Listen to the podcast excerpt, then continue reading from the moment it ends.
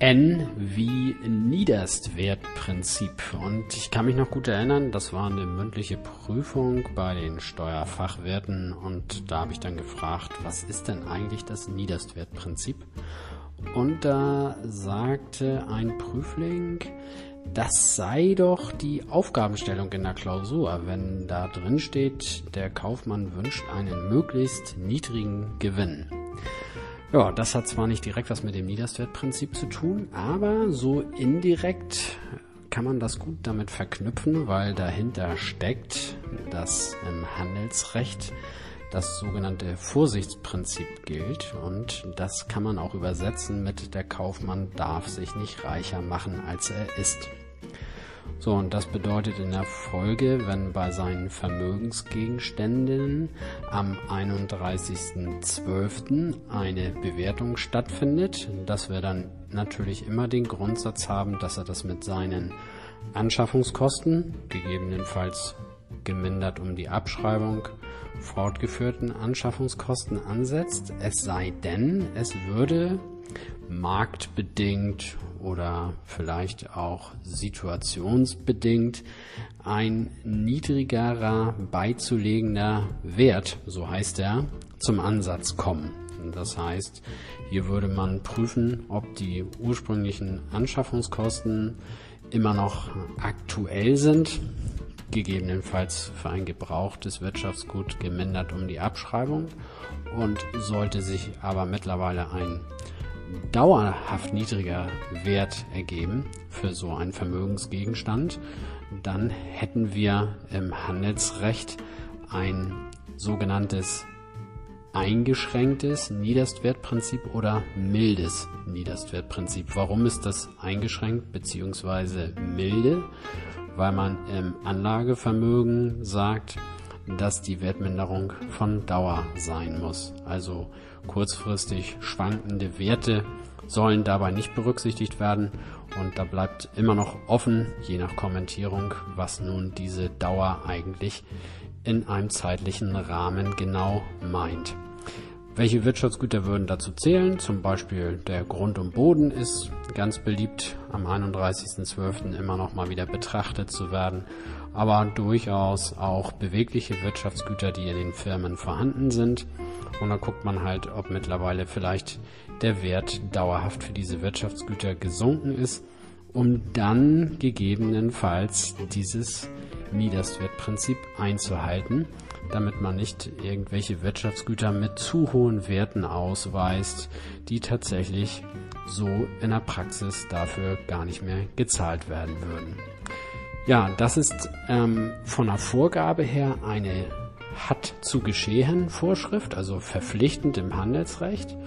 Und das gilt tatsächlich nur für die dauernde Wertminderung. Eine Werterhöhung, also über meine Anschaffungskosten hinaus, oder auch fortgeführten Anschaffungskosten bei abnutzbaren Wirtschaftsgütern, die der Abschreibung unterliegen, ist generell sowieso nicht möglich, weil damit würde man einen Gewinn ausweisen und dieser Gewinn ist dann nicht realisiert und deswegen ist das nicht zulässig. Das kann man auch in 253 HGB alles nachlesen und insofern gibt es immer eine Obergrenze von Anschaffungskosten aber gegebenenfalls ein dauernder darunterliegender Wert würde zwingend anzusetzen sein. Im Umlaufvermögen ist übrigens, also zum Beispiel bei Waren oder auch Forderungen, ist dieses Niederstwertprinzip ein uneingeschränktes oder man sagt auch strenges Niederstwertprinzip, weil da muss die Wertminderung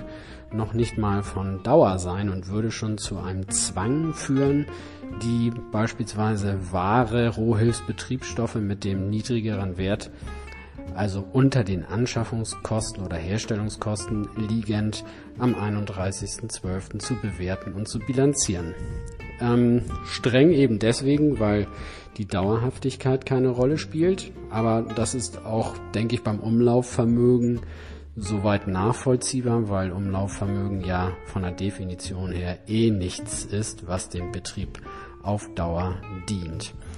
Wenn man sich die Auswirkung anguckt, wird nochmal dieses Vorsichtsprinzip deutlich, denn es handelt sich jeweils, wenn ich Vermögensgegenstände auf den dauerhaft niedrigeren beizulegenden Wert reduzieren möchte, um eine Aufwandsbuchung, weil ich ja insofern Aufwand an Wirtschaftsgut buche und damit den Gewinn reduziere, was steuerlich attraktiv ist, aber handelsrechtlich deswegen verpflichtend sein musste, weil im Handelsrecht neigt man ja nicht unbedingt dazu, niedrige Gewinne ausweisen zu wollen, weil man gerne gegenüber den Gläubigern etwas besser dasteht. Deswegen war es dort zwingend erforderlich, diese Vorgabe zu machen und diesen Aufwand zu berücksichtigen, damit, wie gesagt, der Kaufmann nicht reicher erscheint, als er denn tatsächlich ist.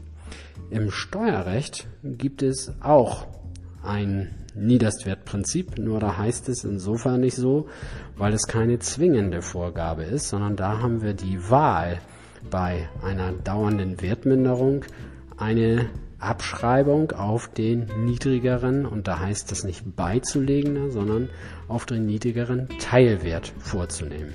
Wahl deswegen, weil der Steuerpflichtige entscheiden kann, ob er dieses steuermindernde Mittel tatsächlich einsetzen möchte.